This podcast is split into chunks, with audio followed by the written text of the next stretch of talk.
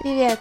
С вами Наташа. и Алена. А это значит, что вы снова слушаете А теперь еще и смотрите. подкаст о Китае Made Not in China. Мы живем в разных часовых поясах, Я по минскому времени. а я по пекинскому. И в таком онлайн-формате говорим о языке, культуре и менталитете жителей Поднебесной. Травим истории, приглашаем экспертов, удивляем вас и удивляемся сами. Вам зайдет наш контент, даже если вы не учите язык, не собираетесь ехать в Китай и работать с китайцами. Ну а если это все про вас, то еще непонятно, почему вы не слушаете наш подкаст на постоянной основе, не болтаете с нами в комментариях в Телеграм-канале и не следите за нашими социальными сетями.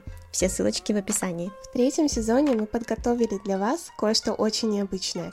Во-первых, наш подкаст будет выходить в видеоформате на YouTube. Во-вторых, в нашем подкасте будет еще больше гостей и новых голосов. В-третьих, мы поднимем по-китайски действительно острые темы. которые, кстати, предложили наши подписчики. Мы поговорим про однополую любовь в социалистическом Китае.